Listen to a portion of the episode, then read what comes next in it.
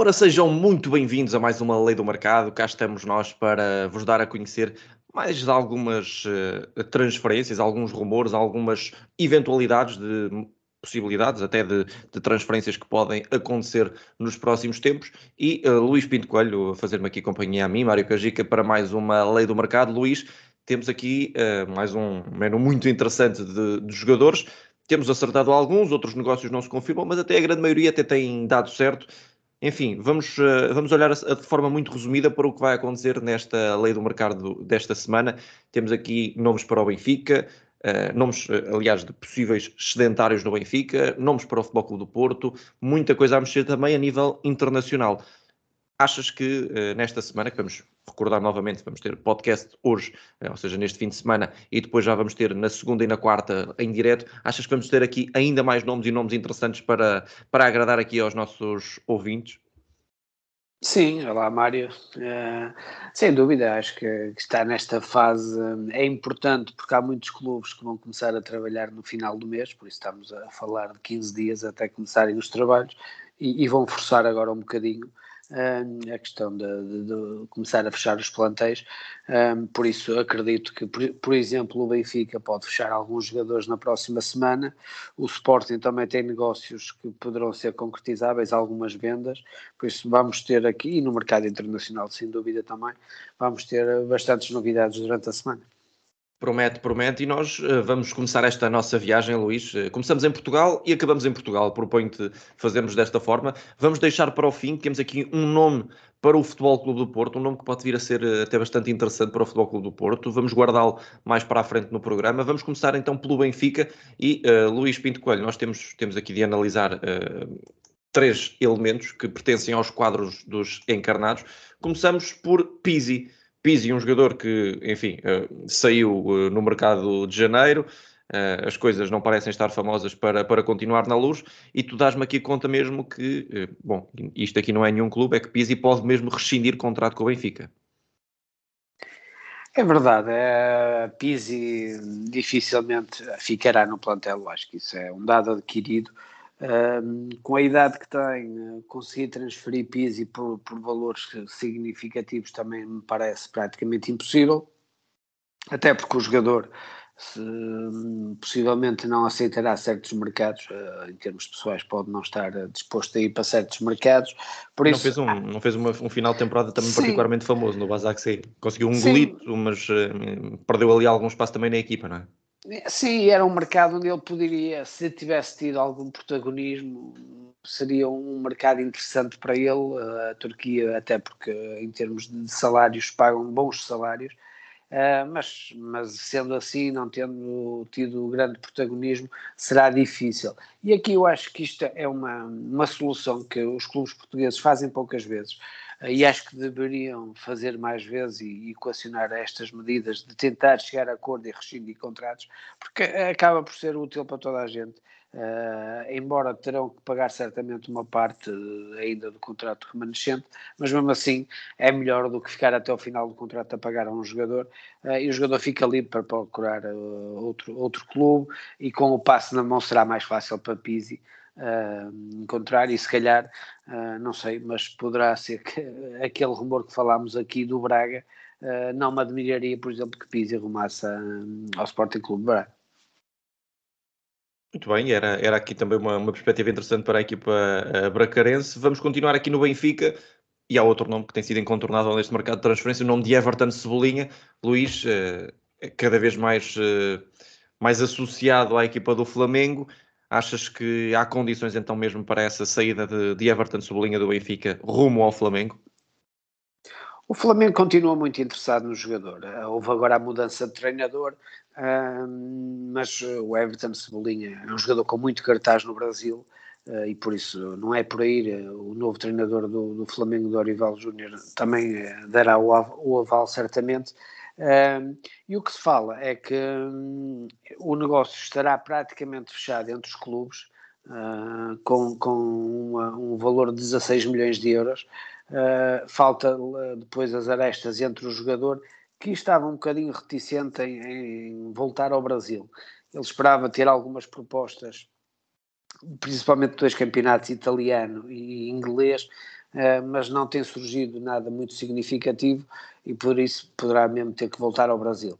Eu acho que para o Benfica acaba por ser interessante. É sabido que também o Benfica uh, gastou 20 milhões de euros na sua aquisição, mas também me parece difícil neste momento algum clube dar 20 milhões de euros por Everton Cebolinha, um, principalmente no mercado europeu.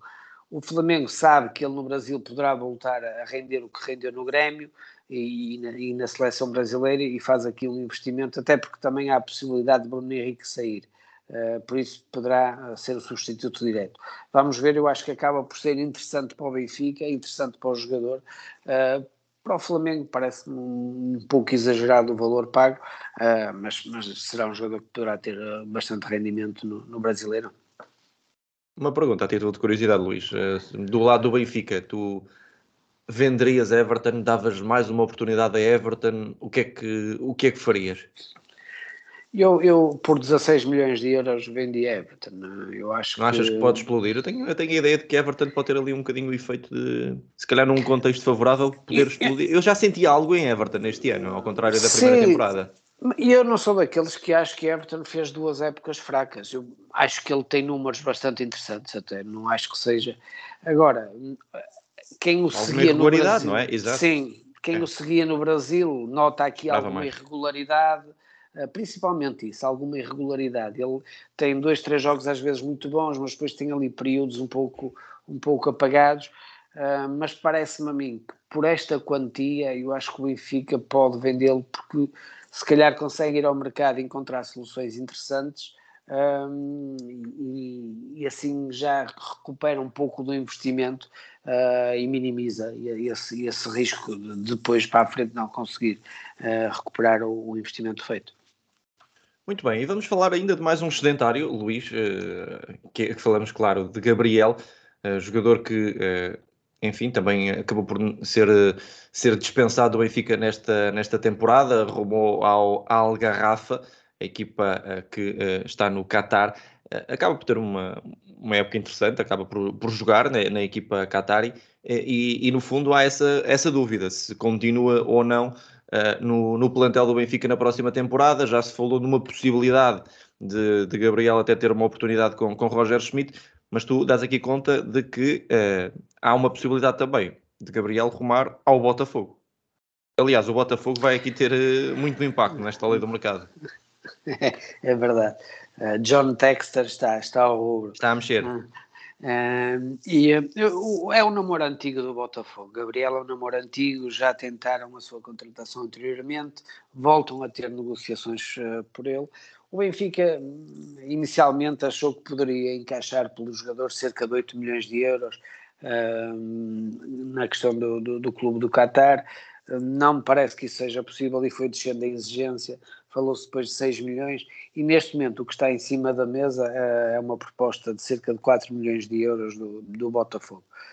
Eu acho que acaba por ser interessante para todas as partes também. É? E a gente se olhar para o Benfica, por exemplo, aqui em dois jogadores que poderão ser excelentados, Gabriel parece-me excelentário claramente, a Everton seria uma questão diferente, mas estamos aqui a falar se calhar de 20 milhões de euros em dois jogadores que, que à partida não, não terão grande peso no plantel. Por isso, parece-me interessante. Uh, o Botafogo vai investir uh, na, na, próxima janela, agora em julho, uh, que abre no Brasil, vai investir forte. Fala-se que, que John Texan vai dar oito, oito reforços a Luís Castro, por isso este negócio já está praticamente fechado. nas últimas horas teve um recuo, algumas exigências parece-me, de empresários, ou, talvez nas taxas de comissão, e as coisas ficaram um bocadinho, entre aspas, em banho-maria. Vamos ver. Ah, o Botafogo vai, vai forte no mercado e Gabriel é um namoro antigo, por isso acredito que ainda se possa fazer este negócio. A ver, vamos, o que é que vai acontecer? E Luís, proponho já que estamos a falar do Botafogo, vamos aqui dar, vamos aqui dar gás ao, ao Botafogo, porque temos aqui alguns nomes em cima da mesa. Começamos pela defesa uh, Marçal. Sim, Marçal é um jogador hum, praticamente fechado. Eu, eu acho até que já, que já assinou o contrato, uh, ainda não foi divulgado. O jogador uh, também ainda não abriram as inscrições no Brasil, mas o jogador já está, na, já está no Rio de Janeiro. Até penso que já, já, já tem casa no Rio de Janeiro, as coisas estão bastante adiantadas e parece-me um excelente reforço para, para, para Luís Castro. É um jogador que pode até jogar uh, como lateral esquerdo, pode jogar até como central numa defesa hum, a três sobre o lado esquerdo. Eh, é um jogador hum, com, com experiência de Premier League, eh, parece-me um excelente reforço para, para, para Luís Castro. E eu acho que este Botafogo vai fazer uma equipa muito, muito competitiva. Uh, está a ser um início um pouco titubeante, boas exibições, mais exibições, boas exibições, mais exibições. Anda um bocadinho oscilante, mas eu acho que a equipa vai estabilizar e com os reforços que vão chegar, alguns de peso, eu acho que a equipa pode dar um salto e, e ficar ali nos seis primeiros do Brasileiro. Bom, e, e, e se, se, confirmar Marçal, se confirmar Gabriel e se confirmar agora este nome, creio que tem, tem aqui Luís Castro condições para ter um, um belíssimo plantel. Falamos de Eren Zahavi, avançado do, do PSV, que foi treinado por Roger Schmidt na época passada, fez 20 golos e 11 assistências, fez provavelmente uma das melhores épocas da, da carreira, pelo menos ao mais alto nível. E uh, Luís, dás-nos conta que pode ser uma possibilidade para o Botafogo.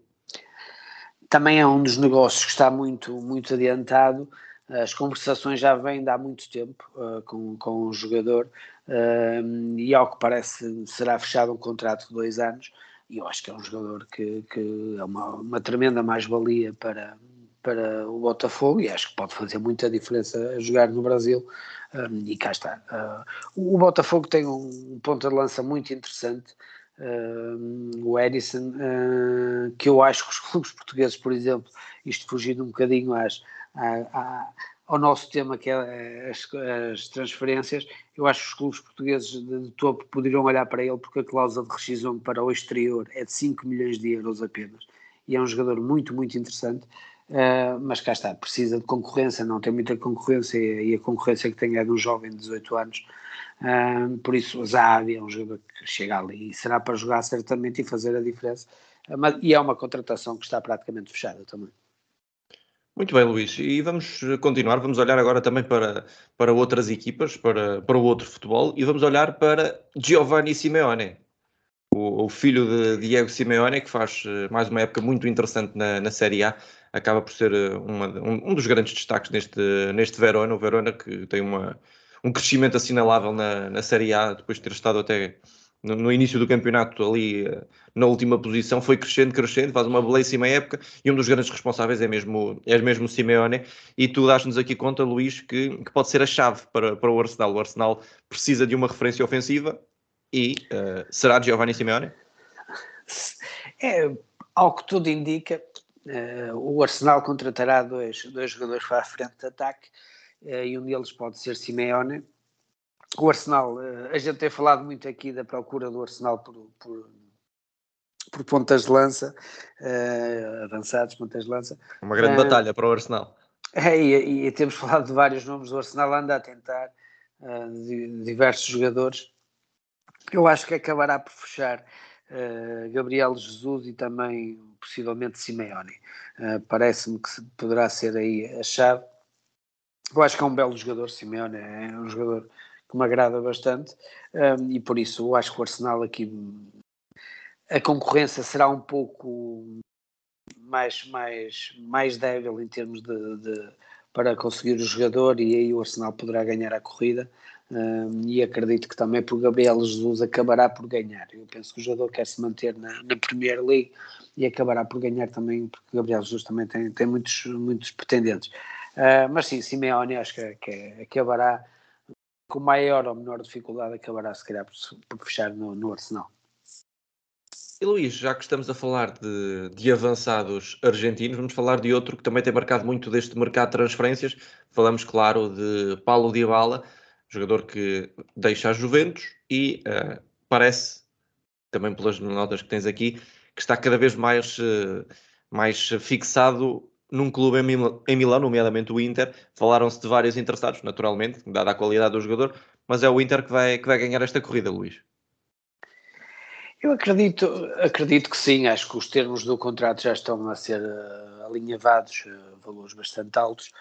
Eu acho que este estilo de jogadores, como por exemplo falámos agora de Gabriel Jesus também, de Dybala, eu acho que a vontade do jogador querer jogar em determinado país é, é, fundamental. Eu acho que se Dybala pretende continuar, por exemplo, em Itália, vai ter, vai ter ofertas óbvias de, de, de clubes de topo, neste caso o Inter, e, e teria outros se quisesse, ou, e até se calhar teve. Eu acho que nestes casos é muita vontade do jogador, porque me parece que aqui a questão financeira são jogadores que já estão uh, bem financeiramente, não estão à procura de nenhum contrato que seja uma coisa que não têm tido até aqui, por isso acredito que é a vontade do jogador. Parece-me que o jogador quer continuar no futebol italiano e o Inter neste momento está praticamente a fechar a contratação de Dybala. Seria certamente uma grande contratação é. e, e, sem dúvida um dos negócios que iríamos ser aqui com, com a Série A. Não. E Luís, vamos, vamos olhar também agora para um, a Liga, porque temos aqui uma possibilidade de um grande reforço para, para o Lyon. Falamos de, de Tolisso, o Lyon também se está a reforçar bem, também já foi buscar Lacazette e pode agora uh, fazer então esse regresso também Tolisso à equipa do Lyon. O Bayern está a remodelar muito da sua equipa e pode receber aqui uh, a equipa do Lyon, um, um, médio de grande qualidade, médio internacional francês, que não convenceu totalmente no, no Bayern nestas últimas temporadas e que tem aqui uma possibilidade de relançar a carreira. É verdade, é, falámos aqui dele, uh, penso que não sei se foi na, na, na lei de mercado anterior ou, ou há duas semanas, uh, que o Sevilha também estava interessado. E cá está mais um caso desses. É um bocadinho, as propostas serão mais ou menos idênticas. Aqui depois é, é, é o jogador está livre, é, como, como o Dybala também, e aqui é a escolha internacional francês. Se calhar agrada-lhe mais voltar ao seu país, jogar em Lyon, do que, por exemplo, jogar em Sevilha. É uma opção uh, pessoal, porque os valores contratuais serão mais ou menos idênticos, e o Lyon está neste mercado a fazer algo que interessante. Foi buscar lá a caseta a custo zero, pode ir agora buscar Tolisso a custo zero. Uh, e, e, o Leão tem sempre equipas bastante competitivas. Uh, e é uma equipa de topo, sem dúvida. Uma época menos positiva, mas que rapidamente voltará ao topo. E parece-me aqui um, um, excelente reforço e, e, que estará muito próximo também de ser fechado. Luís, vamos então fechar esta, esta rota de, pelo futebol internacional, de vários rumores de, de transferências, com uh, o Futebol Clube do Porto, porque temos aqui dois nomes em cima da mesa, um que poderá estar uh, para sair e outro que poderá estar para chegar. Vamos começar pelo que, está, pelo que estará para, para sair, Tomás Esteves, uh, um, um, jovem lateral em quem muita gente vai apostando, que vai, vai esperando que, que exploda, mas efetivamente o Futebol do Porto não, não teve qualquer possibilidade e dás aqui conta de que pode rumar ao Olympiacos por empréstimo, depois de ter uh, sido emprestado ao Reading em, na época passada, em 2021. Uh, eh, na época passada já não podemos dizer, na época antes desta, porque a outra também já acabou, mas em 2021 foi emprestado ao Reading. Nesta temporada acabou por, acabou por ficar pelo, pelo Porto B e pode agora voltar a ser emprestado pelo, pelo Floco do Porto.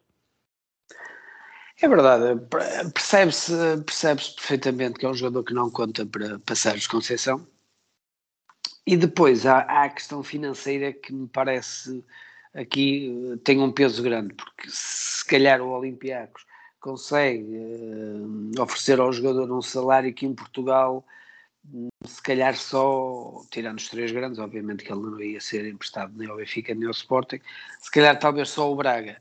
Uh, por isso, uh, não iria ficar mais um ano na equipa B. aqui pode ser um empréstimo, se o jogador conseguir fazer uma boa época no Olympiacos, depois do Olympiacos ser uma opção de compra e o Porto rentabilizar um pouco aqui este, este jovem jogador uh, que uh, foi, foi muito falado, de ter muito potencial, mas é um jogador que acaba por não, não se conseguir impor de forma, de forma categórica. Eu acho que aqui é a melhor solução para ele, para o Porto, e, e penso que o Olympiacos tenta aqui apostar num bom jogador. Já teve sucesso com o Oleg, que também saiu da formação do Porto e, e foi para o Olympiacos e, tem sido uma, uma referência na equipa e tenta agora com Tomás Esteves. Vamos ver, parece-me uma saída mais ou menos óbvia uh, e, e bom para todas as partes. Muito bem, nós vamos fechar, Luís, esta, esta lei de mercado com então esse, esse eventual reforço que pode chegar ao Futebol Clube do Porto, uh, aqui uma, mais uma, mais uma tentativa também do Futebol do Porto de reforçar o, seu, o centro da sua defesa com, com a saída de Mabemba, parece, parece óbvio que, que vai acontecer. E uh, Luís, temos aqui então esse nome de Léo Ortiz. Tu dás-me aqui conta que o Futebol do Porto e também o West Ham podem estar aqui na, no encalço deste, deste, deste defesa central de, do, do Red Bull Bragantino, que tem sido uh, praticamente indiscutível na formação do, do Bragantino. E, uh, Luís, queremos saber mais pormenores. Então, uh, Léo Ortiz é uma possibilidade para o Futebol do Porto já neste mercado? Sim, é uma possibilidade. É um dos jogadores que o Porto tem referenciados. Eh, e quem nos segue, quer aqui, quer nas nossas lives eh, no, no YouTube, sabe que a gente tem falado de diversos centrais para, para o futebol com o Porto. E eu posso resumir rapidamente: João Vitor do Corinthians, Kaique do, do Santos, Marlon do Shakhtar, agora uh, Léo Ortiz e Lenglan do Barcelona. São cinco nomes que o Porto tem referenciados Uh, vamos ver qual deles, ou se algum deles, o Porto consegue fechar, porque uh, neste caso a concorrência do West Ham é, é forte e é um clube que tem mais capacidade financeira do que o Futebol Clube Porto. Léo Ortiz é um excelente jogador, eu acho que é um jogador com 26 anos, está, está pronto para chegar ao futebol europeu e jogar e ser uma mais-valia. Um bocadinho como o Porto fez, por exemplo, com o Felipe, que chegou ao Porto, penso com 27 anos, e foi um jogador que se impôs facilmente. Uh, neste caso também me parece isso, é um jogador que recentemente temos nos trabalhos uh, da seleção brasileira, por exemplo, uh, é um indiscutível e é o, até o capitão de, do Red Bull Bragantino muitas vezes. agora vamos ver, eu acho que aqui há um problema que é o Red Bull Bragantino é um clube que tem capacidade financeira e o Red Bull não irá vender, não me parece que o Red Bull irá vender o jogador a menos de 10, 9 milhões de euros. Uh, e ao que parece o West Ham está disposto a, a tentar chegar aos 10, ao, acima dos 10 milhões, 11, 12 milhões para segurar o jogador. Por isso não me parece que o Porto consiga chegar a 12 milhões de euros, por exemplo, pelo jogador. Uh, por isso, se calhar acredito mais na, na, ida dele para o West Ham, vamos ver. Uh, se o Porto consegue fazer alguma venda, entretanto, e, e ter mais disponibilidade para, para lutar por estes jogadores, uh, se não, parece-me que o West Ham é o caminho mais certo. Muito bem, eh, vamos, eh, vamos então aguardar por, por novos capítulos e perceber se, se vai ou não acontecer. Luís, antes de fecharmos, temos claro de fazer aqui uma análise às probabilidades destes negócios acontecerem. Vamos então a elas. Giovanni Simeone para o Arsenal. 3. Dybala para o Inter. 3. Tolisso para o Lyon. 3. A possibilidade de rescisão de Pizzi. 3. Tomás Esteves para o Olympiacos por empréstimo. 4. Léo Ortiz para Futebol Clube do Porto ou West Ham? Não sei se aqui queres dividir ou se é Sim, a mesma vou dividir. Para o Porto 2, para o West Ham 3. Muito bem. Everton Cebolinha para o Flamengo. 3. E agora a sequência de, de Botafogo. Gabriel para o Botafogo. 4. Marçal para o Botafogo. 5. E finalmente Zahavi também para o Botafogo. 4. Muito bem, Luís. Estamos conversados em relação a mais esta lei do mercado. Estamos conversados como quem diz, porque para a semana, claro, vamos ter novidades, não é? Vamos ter os nossos dois diretos, segunda e quarta-feira, e depois, claro, voltamos com o podcast no fim de semana. Confirmas-me, temos, vamos ter muita coisa aqui a mexer na próxima semana? Sim, sim, sem dúvida. Estejam atentos já segunda-feira uh, no nosso canal do YouTube, às, às 10 da noite, que as novidades são bastantes. Uh, de futebol com o Porto, Benfica e Sporting. Uh, estou a tentar obter mais informações, mas teremos novidades dos três grandes de Portugal.